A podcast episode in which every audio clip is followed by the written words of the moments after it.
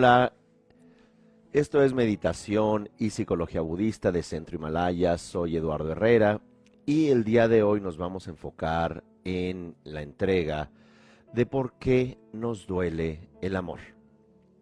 Y este es un tema eh, muy relevante por el hecho que las personas lo que buscamos en nuestro inconsciente es un sentido de pertenencia y siempre es relevante cuando atendemos a la, psicología budista, a las enseñanzas budistas clásicas, siempre argumentan de la importante conexión de una madre a un hijo. Por el hecho de que eh, no nada más es gran parte del esfuerzo biológico eh, que se lleva para eh, que nazca un mamífero, en este caso humano, lo lleva la mamá con sus nutrientes, con sus cuidados, pero también de manera fundamental a través de sus procesos emocionales, a través de su construcción o idea de qué es un pequeño, de qué va hacer, qué sentido va a tener esta niña o bebé que va a nacer. Y es por esta razón que no nada más desde lo fisiológico, sino también desde lo cognitivo y emocional, hay una conexión muy, muy importante. En este contexto, cuando entramos ya en la eh, psique de este bebé por nacer, entendemos las importantes aportaciones hace más de 100 años de eh, Sigmund Freud, que planteaba este concepto fundamental de narcisismo primario, y esto no es necesariamente algo malo, de hecho es indispensable tener esta idea cognitiva y psíquica como bebés, de que ese pecho que eh, me da de comer, que cuando lloro ese calor que eh, me abraza es parte de mí. Este bebé se ha acostumbrado a que el entorno embrionario es él mismo y que todo eso que ocurre es él mismo. Y esto es sumamente importante ya cuando eh, vemos este eh, manual infantil que hace el doctor eh, Daniel J. Siegel, eh, donde habla la, el concepto de introyección, el concepto que todo lo que reciba desde el vientre materno, este bebé, por parte, claro está, de la madre, el entorno de la mamá, eh, no es únicamente si fuma o toma alcohol, sino fundamentalmente su arraigo, su conexión y pertenencia a sí misma, que va a hacer que este bebé también se pertenezca a sí mismo. Son estos procesos afectivos, no nada más en el vientre, sino una vez que se nace, que van a empezar a activar las conexiones sinápticas y los neuropéptidos, eh, particularmente los afectivos nuestro sistema nervioso está conectado, por supuesto, a todos nuestros órganos y toda la vitalidad, el tallo cerebral o eh, el cerebro más antiguo que tenemos, que es el brainstem, el cerebro llamado reptilio reptiliano. Pero este no nada más se conecta meramente a órganos y a que funcione el sistema inmunológico, eventualmente endocrino, sino que también se conecta a una pregunta fundamental, si la vida vale la pena vivirse.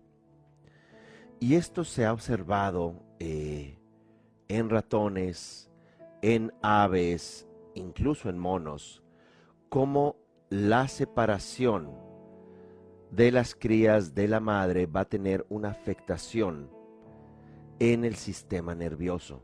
Traducción.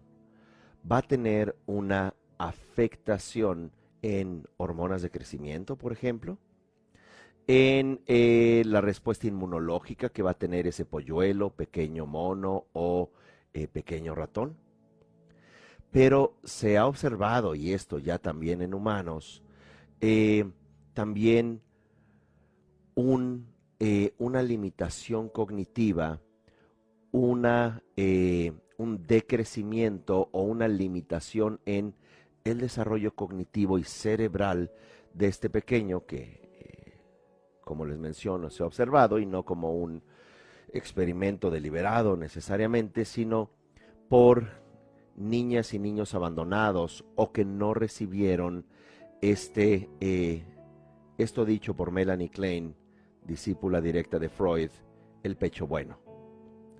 Y este pecho bueno es eh, algo sumamente importante, ya que el proceso natural del humano, sin entrar en muchos detalles, todo eso también ya lo hemos hablado en otras entregas, el proceso natural de desarrollo humano, cognitivo y amoroso humano dentro de la teoría de vínculo es de la completa, no nada más dependencia, pero de la completa fusión cognitiva por parte de el cerebro del bebé o de la cognición del bebé llamado narcisismo primario, yo y el universo somos uno, a eventualmente una separación que aunque cause trauma, eventualmente va llegando a aquello que pudiéramos llamar una autonomía amorosa. Es como eh, las amibas a través de la mitosis de una se hacen dos y eventualmente esa separación eh, va a generar que ya sean dos amibas autónomas en el contexto de eh, desarrollo cognitivo o el desarrollo mental, emocional, psíquico, si quieren llamarle, del el bebé humano, es de esta fusión cognitiva a eventualmente esa separación para que de manera ideal pudiera haber una autonomía amorosa ¿Y cómo defino autonomía amorosa? Disculpen. La autonomía amorosa la defino como aquel individuo que puede gestionarse amor hacia sí mismo y mediante esa conexión y amor hacia sí mismo, eventualmente poderlo procurar a los demás. Y ya en un contexto, eh, llamémoslo así, eh, biológico, procurarlo también a su descendencia. En este sentido, todo este proceso que eh, diferentes psicólogos, comenzando por Freud, hablan de fases oral, anal, etcétera, ¿verdad? Donde eh, ciertamente podemos observar una eh, dependencia importante. Lo que plantea eh, Dan Siegel y otros neuropsicólogos es ciertamente que todo este proceso de conexiones sinápticas en el cerebro del bebé es gracias a un entorno amoroso, como plantea Gabor Maté, a una presencia adulta amorosa, que no nada más es una presencia de tener eh, la cuna allí y simplemente eh, eh, estar presente físicamente, sino es la conexión. Es lo que va a descubrir este organismo humano, ya no nada más desde el sistema nervioso, no nada más desde el tallo cerebral, sino también desde este segundo cerebro de tres que tiene el humano, como clásicamente se habla, el cerebro del mamífero, que es el sistema límbico, el cerebro emocional. Y este cerebro emocional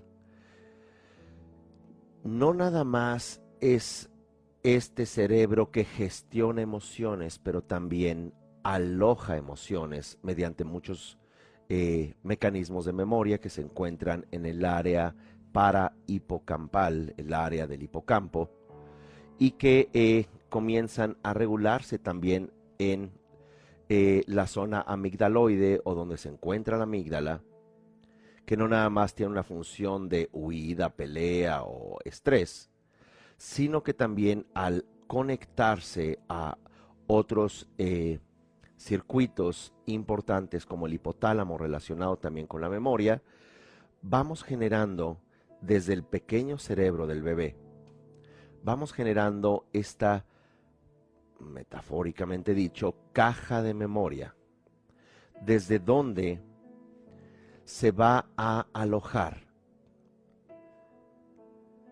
Nuestras improntas más importantes de pertenencia y en términos de vínculo, que esto parece ser sumamente importante en eh, teorías psicológicas que no pasa de moda, más de 100 años de Freud hasta la fecha, eh, es muy difícil restarle importancia a el desarrollo emocional y cognitivo del bebé desde el vientre materno. Sería muy difícil obviar esa importante fase. Y esto eh, significa que en la teoría de vínculo, como hemos hablado de tres elementos, el día de ayer eh, que concluyó el seminario, taller, sanar la codependencia, que de hecho lo pueden tomar eh, online, son 14 horas de un proceso muy directo que también tiene que ver con inducciones meditativas para poder justamente sanar, no desde lo narrativo únicamente, sí, mire, yo estoy triste, yo estoy feliz, así fue mi padre, así fue mi madre, pues mira mi pareja, sino acceder a través de un mecanismo más inconsciente, más inductivo, a ir reescribiendo aquello que también se llama en términos terapéuticos el trauma fantasmal. ¿Y por qué el trauma fantasmal? Porque justamente en este sistema límbico es algo que no vemos. Es tanto dolor en términos de trauma, de conexión, que simplemente lo enterramos en la memoria, como se dice, la memoria es selectiva, particularmente la emocional, y los traumas los tendemos a olvidar como un mecanismo adaptativo, como un mecanismo de sobrevivencia. Y esto que olvidamos se vuelve este trauma fantasmal y mediante esos ejercicios se va sobreescribiendo, se va redefiniendo también muchos de los aspectos que ni siquiera contactamos en años de terapia dialogándolo con una persona o simplemente haciendo escritura de lo que nos duele, nos molesta o bien pudiéramos recordar. De tal suerte que como se ha eh, ya mencionado en otras entregas, este vínculo amoroso que no es algo eh, irrelevante, que tú puedes decir no se ve y no se puede medir, ¿qué voy a ver en el cerebro sobre la falta de conexión de un bebé? Bueno, esto afortunadamente en las últimas décadas se ha ido eh, trayendo a la mira de la psicoterapia y de la eh, sociología e incluso de la psiquiatría, de cómo la psicología ha pasado de ser en las últimas, digámoslo así, cinco décadas, de ser una pseudociencia para muchos, consejería para señoras, hacer una ciencia profunda de la construcción humana, psíquica, co-construcción de la realidad. Y en donde, por el contrario, la psiquiatría, que era la ciencia de lo medible, eh, observamos cuán poco entrenados la gran mayoría de los psiquiatras se encuentran en términos de una comprensión de lo que ocurre, no nada más de la dosis exacta del ansiolítico o el antidepresivo. Y esto lo, esta denuncia la hace Gabor Mateo, un psiquiatra muy importante, diciendo, mis colegas están perdidos en entender qué es lo que sucede realmente en el dolor de un adicto que él se especializa o se especializó por más de 17 años en adicción. Pertenencia, el cerebro de este mamífero humano necesita, y también, por supuesto, ya no únicamente mamíferos, esto también, como lo mencioné, se observen aves, se observa en otros animales que cuando no hay suficiente alimento en el nido, o como mencioné en el caso de monos, primos nuestros, ¿verdad? Literalmente primos nuestros. Eh, hace 6 millones de años teníamos dos hermanas chimpancé, según Harari, de dónde venimos. Y que cuando uno ve unos videos de chimpancé se puede recordar a uno mismo o a dos o tres conocidos. Pertenencia. Amor protección o cuidado.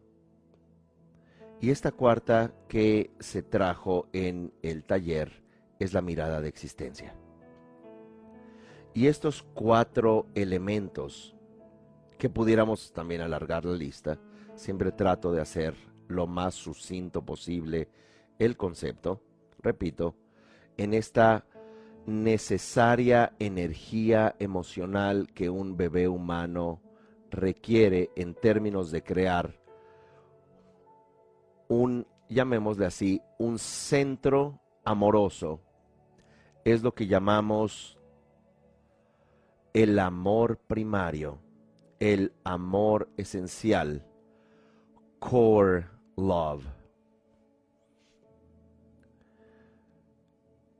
Pertenencia, amor, cuidado, protección y mirada de existencia. Con esto partimos para que eventualmente de manera mucho más sana y menos traumatizante, esta pequeña o pequeño vaya de la completa dependencia amorosa a una eh, autonomía amorosa. Es lo que pudiéramos llamar madurar emocionalmente.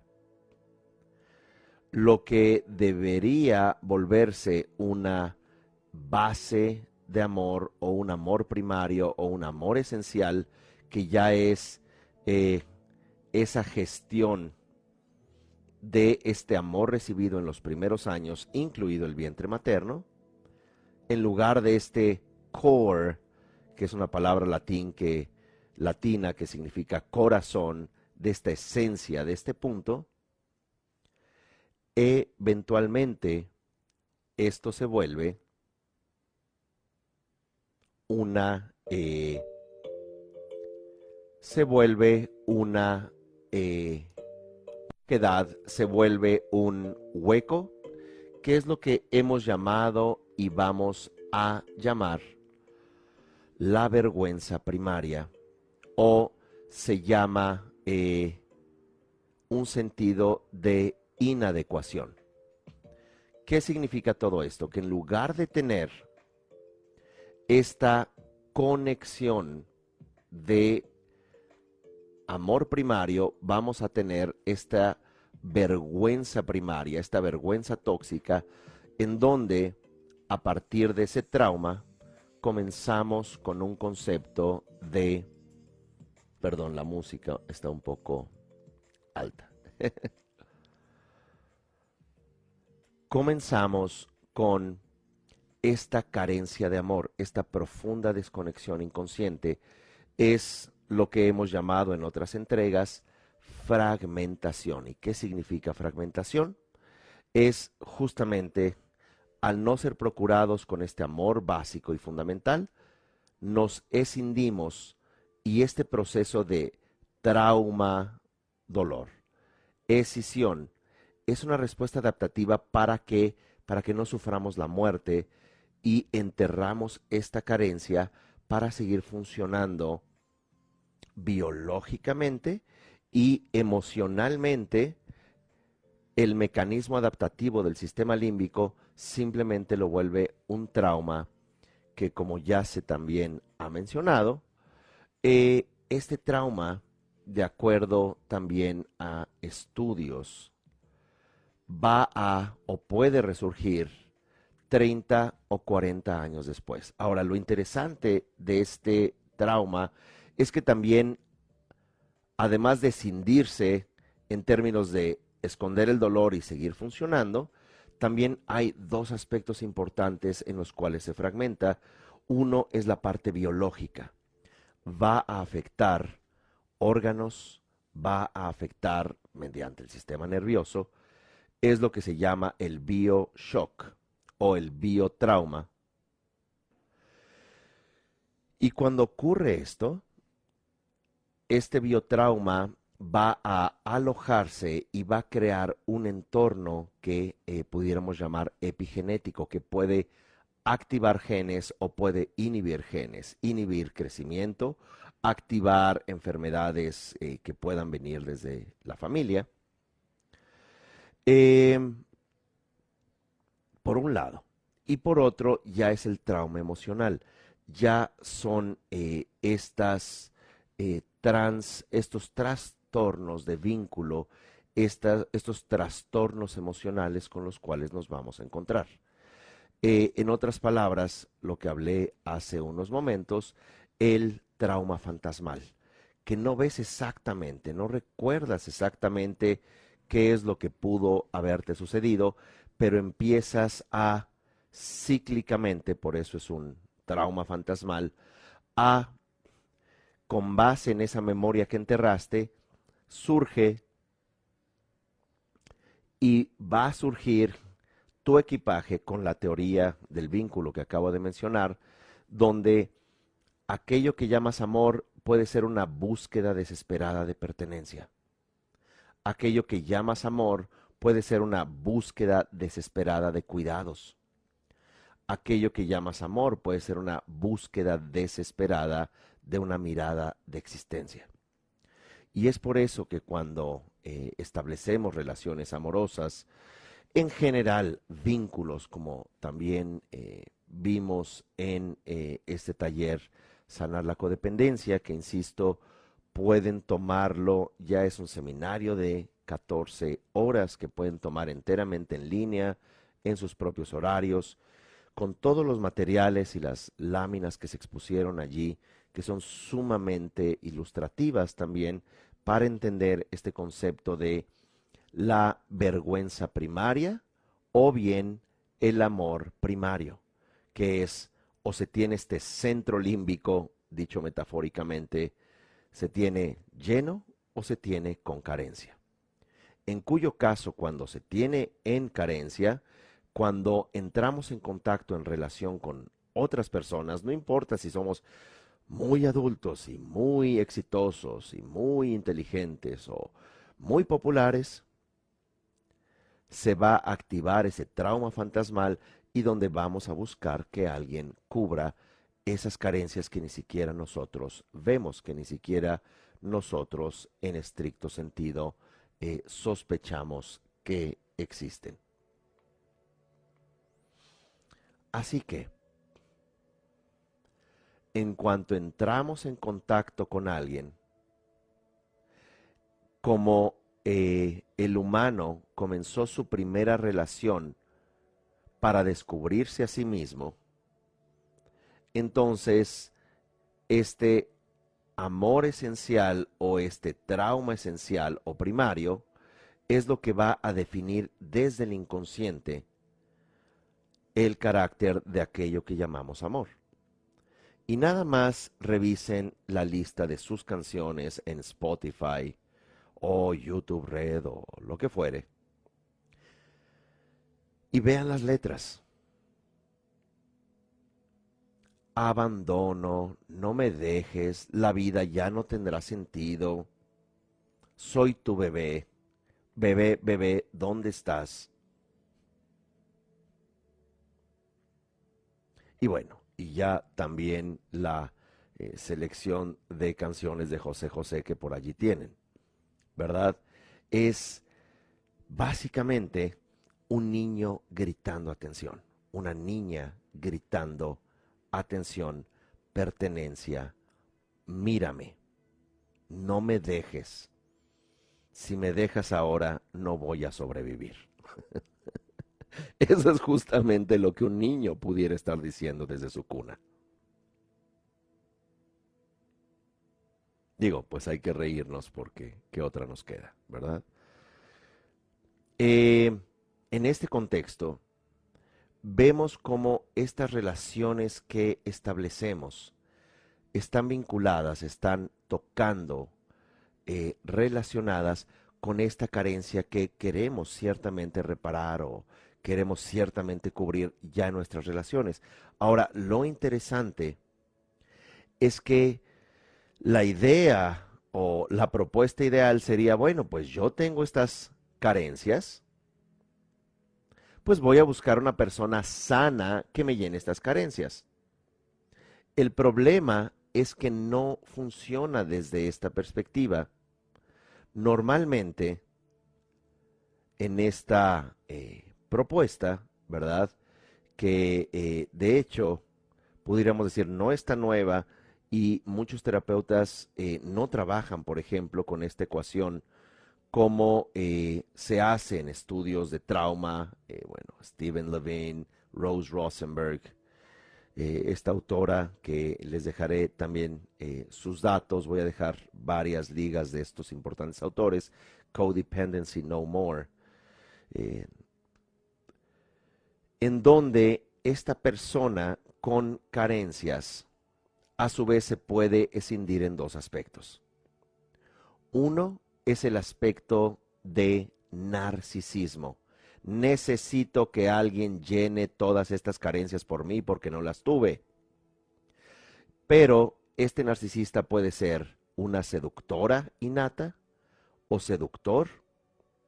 Y una vez que obtiene lo que busca, una vez que encuentra a mamá o a papá por allí, simbólicamente, y es más, límbicamente, en ese trauma fantasmal, entonces dice, ahora sí, es la oportunidad para ti para criarme como debiste. ¿Dónde estabas? Quiero ver tu teléfono móvil.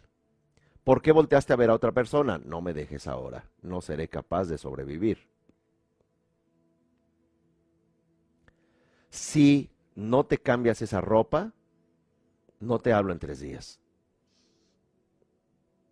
Y comienza incluso ya de manera violenta, y claro, hay una eh, tipología de diferentes narcisistas activos, pasivos, eh, incluso eh, con BPD, Borderline Personality Disorder, trastornos bipolares, no, perdón, trastornos limítrofes o border, como se le llama, o ciertamente el bipolar disorder, el trastorno bipolar que ya puede llevarte a un narcisismo sociópata o psicópata. Le llaman en la nota roja crímenes pasionales, donde estabas y si no vas a cubrir mis necesidades, te voy a lastimar, te voy a encerrar, te voy a golpear. Y luego voy a llegar hecho un trapo. Por favor, soy este niño, no me dejes. Recuerda lo que tenemos, te mando las fotos, te traigo em, mariachis y flores. ¿Y quién pudiera aguantar eso? El segundo en el elenco, el codependiente. Y son hermanos de alma, el narcisista y el codependiente, porque vivieron una fragmentación similar, solamente que uno se fue a el pecho malo de Melanie Klein, envidia que ella llamó, que es mucho más complejo que solo tener envidia, que es justamente esta exigencia, estas facturas que le va a cobrar a quien se encuentre. O el codependiente, que ya hemos hablado en otras entregas, que es debido a que yo no soy aceptado y debido a que esta vergüenza primaria es mis sentimientos no cuentan, no tengo mirada de existencia si no hago, mi seguridad y mi calor y amor es siempre condicionado a que yo haga por alguien, por ejemplo, convertirme en pareja de uno de mis papás, consejero, eh, ocupar el lugar de mamá, eh, guardar los secretos de pareja. entonces, cuando dicen que el amor está hecho en el cielo, el, de hecho el amor está hecho en el sistema límbico. De tal manera que podemos hacer una pequeña pausa para llorar unos segundos eh, y luego eh, continuamos. y me río porque en realidad todos los humanos estamos de una forma u otra en esto. No es meramente que lo diga de forma teórica, sino que ciertamente todos tenemos un eh, historial emocional, un fantasma, un trauma fantasmal, desde donde se vuelve sumamente importante reflexionar para poder sanarlo. Así que, ¿por qué el amor nos duele? El tema de esta entrega. Nos duele porque esto que llamamos amor es volver a buscar lo que no obtuvimos o volver a ese trauma, a ese dolor inconsciente desde donde nosotros estamos tratando de reparar. El asunto es que, vamos a poner la mitad del corazón, este codependiente cree que se gana el amor a través de estar haciendo todo por los demás. De tal manera que es cargar a su familia desde pequeño, desde pequeña, siendo la responsable o el responsable o el eh, intermediario entre papá y mamá que no tenían la madurez para gestionar su disatisfacción, su dolor, su incapacidad de reconocer carencias o tomar decisiones. Entonces ya desde pequeños, pequeñas estamos entrenados a gestionar por los demás olvidándonos de nosotros y llega la estrella del elenco de toda la película, el narcisista. Me deben todo. Vas a hacer esto por mí, a las buenas o a las malas. No me dejes ahora. Y que cuando, eh, y bueno, son canciones este, mexicanas eh, eh, populares, y si Rosita Alvírez no quiere bailar con el Señor, pues el narcisista le va a dar tres tiros. O por las buenas o por las malas. Pero este amor hecho no en el cielo, sino hecho en el sistema límbico, se vuelve esclerótico, paralizado, y eh, la cereza del pastel.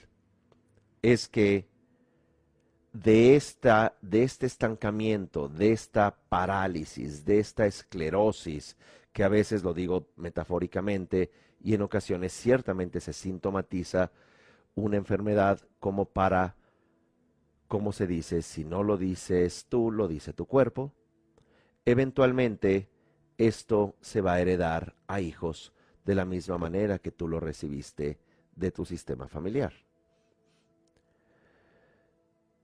Ciertamente es un proceso no instantáneo, no mágico de reparación o, mejor dicho, de sanación.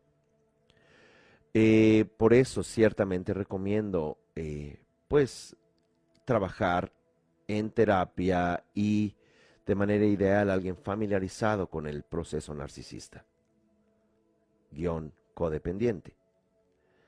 De tal manera que eh, es importante también trabajarlo a nivel límbico. Eh, entren a centrohimalaya.com y ahí pueden eh, inscribirse en línea enteramente a, esta, a este seminario, a este taller.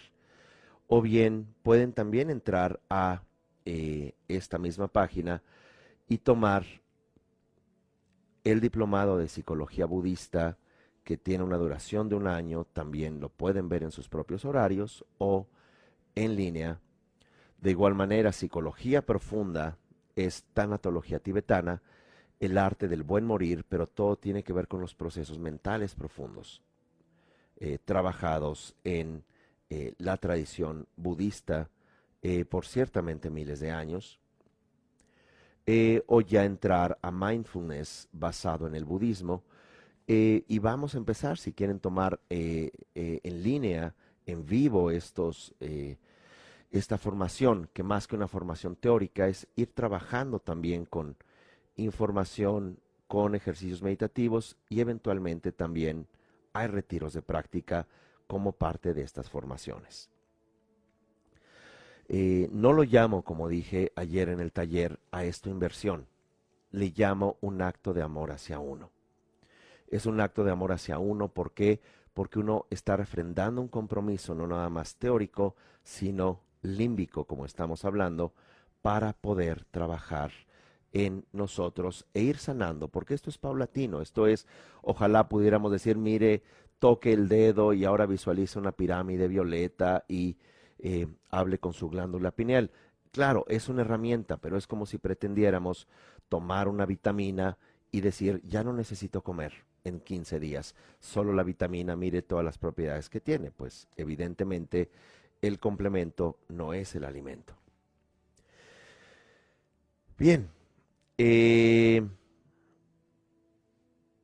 dicho todo esto, desde eh, una eh, perspectiva relacional, estos vínculos narcisista codependientes se pueden establecer de hijos a padres, de entre amigos, amigas, cónyuges, novias, novios, ¿verdad?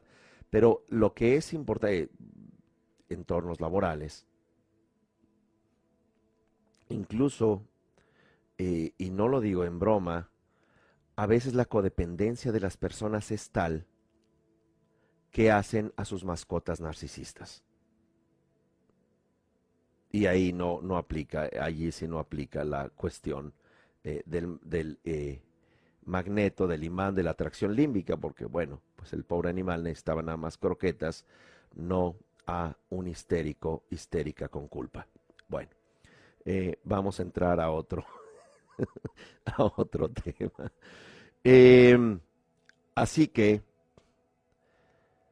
en esta eh, compenetración que nosotros llamamos eh, amor, que llamamos es que tiene algo que en verdad me hace cíclicamente a pesar de que me ha empujado, golpeado, ridiculizado. Es más, ha sido esta persona infiel.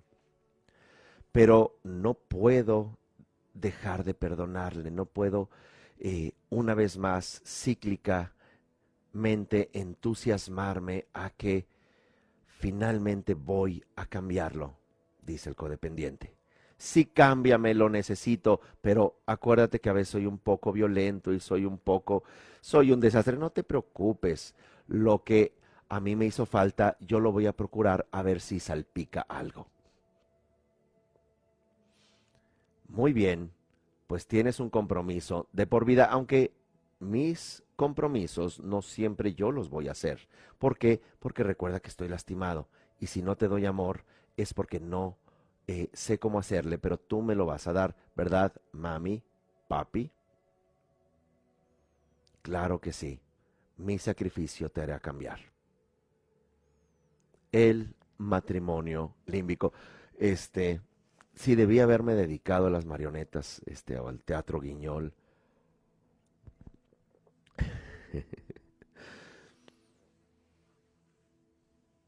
Así que, en este contexto, cuando tratamos de preguntarnos por qué nos duele el amor, es obligada una siguiente pregunta. ¿Por qué nos duele el amor cíclico? Entonces, este amor eh, doloroso que no nada más es inconsciente, no nada más es límbico, no nada más es algo que podamos recordar. En la mayoría de los casos no lo recordamos porque son complejos sistemas relacionales. De tal manera que de pronto, eh, como ciertamente se ve hoy en día, las personas, en algunos casos, no pueden estar solas ni siquiera una semana sin tener pareja. Las personas que se encuentran mágicamente se atraen, son parejas iguales a las anteriores, solamente cambia el nombre y el número telefónico. Pero las dinámicas se van generando entre estos dos perfectos pares límbicos, desde donde todo lo que vemos en Hollywood, todo lo que vemos en eh, nuestro repertorio y en nuestras listas de música, ya sea eh, con flow, bueno, no sé si con flow en el reggaetón realmente se traten temas muy profundos más que eh, movimientos exóticos. Pero en general, reggaetoneros o estandoperos o baladistas o eh, eh, gente que hace canciones o música o películas o novelas o poesía, nos habla de ese profundo dolor, nos habla de ese profundo desarraigo. De tal manera que, ¿por qué nos duele el amor? Porque en realidad lo que estamos buscando del otro lado, estamos buscando lo que no pudimos recibir en un momento crucial de nuestra estructura de vínculo amoroso. Eh, así que, para poder enfocarnos en si es que uno tiene límbicamente un posible trauma, yo no entraría necesariamente ahora mismo en una indagación que puede ser especulativa, sino que pudiéramos también hablar de cuál es el carácter de nuestras relaciones hoy en día o cómo reaccionamos cuando comienza la posibilidad de una relación. Nos empezamos a enamorar y comenzamos a ser aprensivos. Sentimos que tenemos que saber dónde está el otro. Vemos que empiezan mecanismos en nosotros de control. Eh, sentimos enojo por el otro porque no cumple expectativas y no reacciona o no responde como queremos le dejamos de hablar o nos deja de hablar la persona sin decirnos qué tiene, porque se encuentra profundamente ofendida y ofendido que no adivinamos qué tenía. Somos los people's pleasers, aquellos que tratamos de agradar todo el tiempo y no entrar en conflicto nunca. ¿Estamos cargando a un papá o a una mamá de su depresión o tristeza? Estamos cargando a una hija o un hijo que ciertamente eh, la solidaridad y el amor es importante, más cuando seres queridos tienen dificultades, pero eso ya se volvió nuestro proyecto sentido, a eso venimos. No tenemos la valentía de decir, yo quiero gestionar mi amor y quiero dar un paso a la incertidumbre a través de dejar una relación disfuncional que me ha lastimado y me sigue lastimando si bien mi hija o hijo no tuvo éxito en su matrimonio, eh, va a estar viviendo hasta que eh, muera yo como padre madre en mi casa. ¿A quién le debo? ¿Es amor? ¿Es amor cuando alguien nos dice, te quiero profundamente, no puedes salir y quiero que no vuelvas a ver a esa persona? Como si fuéramos niños pequeños.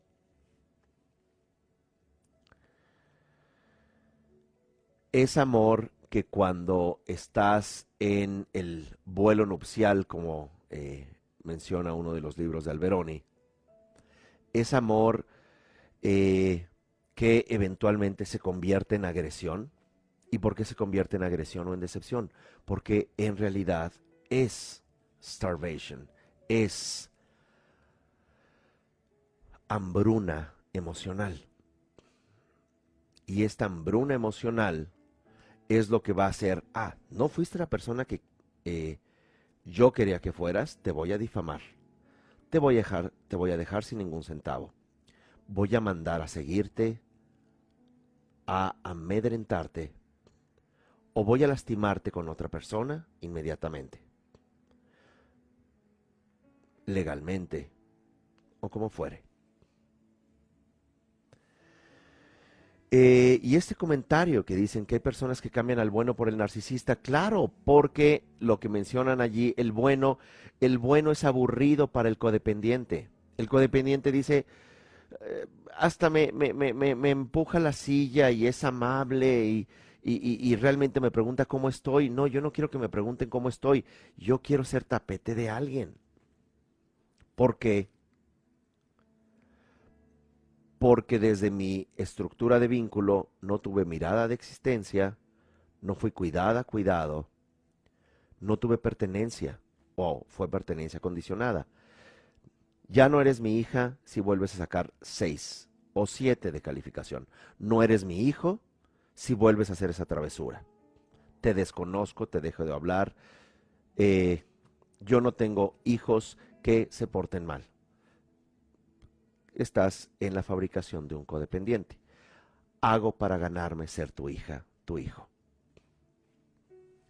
Así que de pronto llega la persona adecuada y dices, mm, no, la verdad, digo, es, es lindo, incluso puede ser atractiva, atractivo, pero no está esta parte desde donde eh, hay ese enamoramiento límbico. ¿Por qué el amor duele? Porque nos duele la infancia. La pregunta obligada, ¿esto se puede sanar? Sí. ¿Se sana rápida, instantáneamente con técnicas? No. Es un proceso que requiere ser valientes, pero fundamentalmente ser amorosos con nosotros mismos. Y, no es tan correcto de pronto decir ser bote de basura de alguien, porque, como se dice en la psicología clásica, tenemos ganancias secundarias tenemos también como codependientes, tenemos ganancias. ¿Por qué? Porque volvemos a lo familiar con un narcisista que puede ser papá o mamá o viene en el sistema. Así que eh, vamos a hacer una eh, meditación. No tanto para sanar, sino para bajarle al drama. No, por supuesto que sí. La propuesta es que podamos eh, establecer un punto de eh, reflexión. Y, y, una vez más digo respetuosamente que cuando traigo un poco de ironía, no es porque yo me sienta el sabiondo y yo esté libre de todo esto eh, dolores, carencias humanas, factores narcisista, codependientes, sino porque cuando uno pasa por un proceso de sanación, ciertamente eh, el humor hace que seamos un poquito más bondadosos y compasivos. De ninguna manera quiero que se tome como una especie de burla a el dolor humano que, pues, eh, como se habrán percatado, también pertenezco al tejido humano.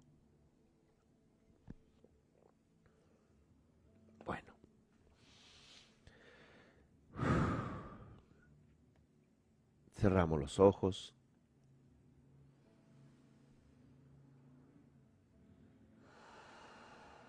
Nos enfocamos en la respiración.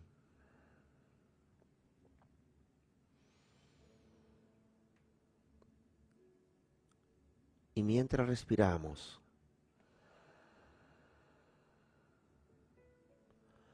nos hacemos conscientes de nuestra sensación emocional en este momento.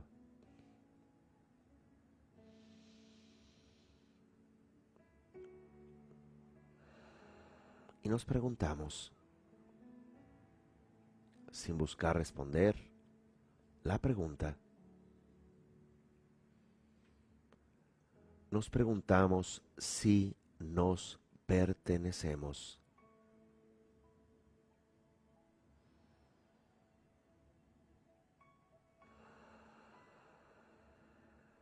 Mientras observamos las sensaciones en nuestro cuerpo,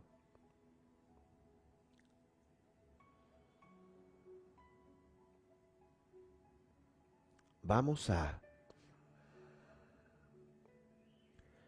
imaginar que las miles, las millones de millones de células en nuestro cuerpo son como un pequeño álbum o una pequeña fotografía cada, de, cada una de estas células de todos nuestros momentos humanos desde que llegamos a este mundo en la forma de un óvulo fecundado. Son como pequeñas imágenes, millones de millones de ellas que ahora mismo conforman las células de nuestro cuerpo que hacen hueso, sangre, tejidos, sistemas digestivo, cardiovascular, endocrino, nervioso, linfático conforman las glándulas de nuestro cuerpo.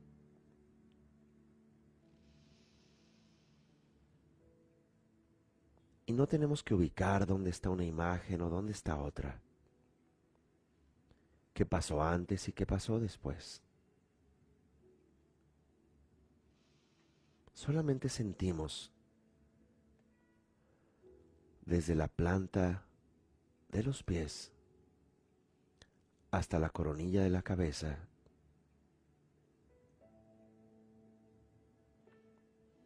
Que cada célula, que cada fluido, disparo sináptico, comunicación cerebral,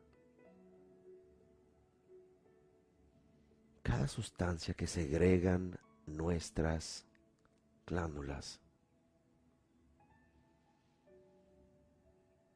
Cada poro de la piel, cada vello. Es nuestra historia.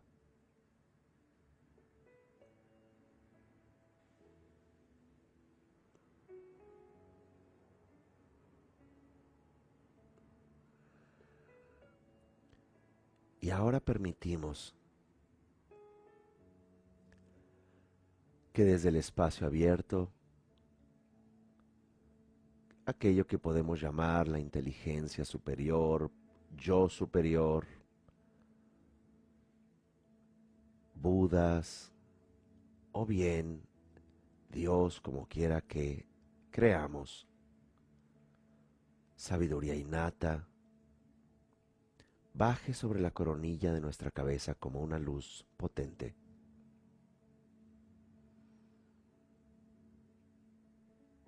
cae esa cascada de luz que nos empodera, nos da amor, nos sana. Y esta luz cae y comienza a irradiar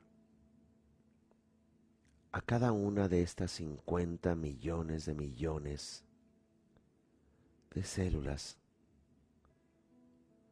que son una pequeña imagen de toda nuestra historia. Si mientras esta luz, mientras nos llena, mientras irradia hacia estas células amor, comprensión, pertenencia, reconocimiento y mirada de amor. si surge una imagen agradable o desagradable del pasado, particularmente de la infancia, la llenamos de empatía, de amor. Abrazamos a esa persona, niña o niño que fuimos, a esa bebé, a ese bebé.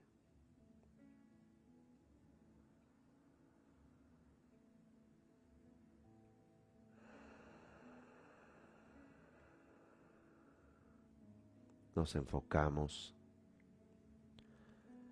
en esta luz que ya abarca todas nuestras células y para sanar los tejidos y el ámbito físico de nuestro cuerpo, vamos a sentir estas luces, esta luz que entra, que penetra en nuestras células como de color blanco, mientras brevemente decimos la sílaba OM para sanar los traumas físicos. Entonces todas estas células se vuelven luminosas blancas con la sílaba y vibración OM.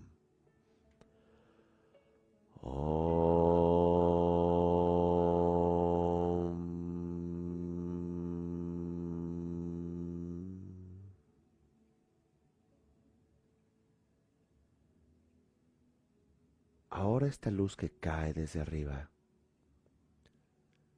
cuando digamos la sílaba A, todas las células, todas estas imágenes que conforman nuestra vida se vuelven rojas. Al volverse rojas, sanan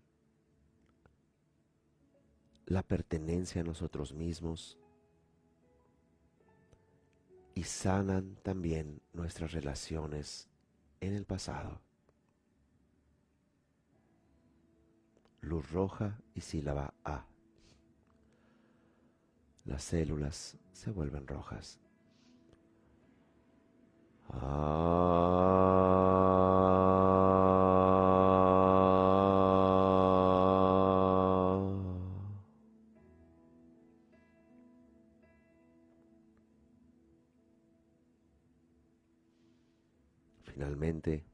Cuando digamos la sílaba hung, H-U-N-G, y la H es una pronunciación inglesa como hello, hung, las células se vuelven azules. Y con esto sanamos lo más profundo de nuestra mente, nuestras emociones y sentido de pertenencia.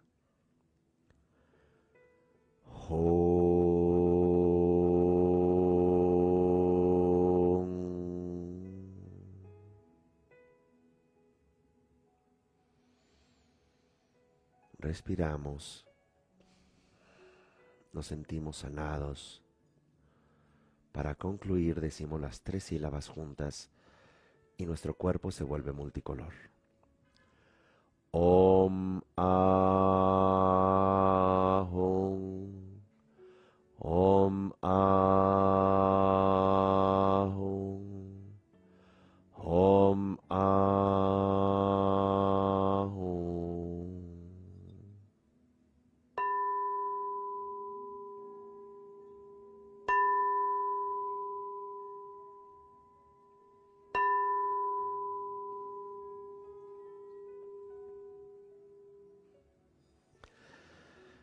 Gracias. Nos vemos en la próxima entrega y ojalá que puedan regalarse la oportunidad de eh, estudiar un año de formación de psicología budista o tanatología, el bien morir, que es psicología profunda, mindfulness, eh, en esta oportunidad que abre Centro Himalaya para sanarnos. Gracias. Hasta la próxima.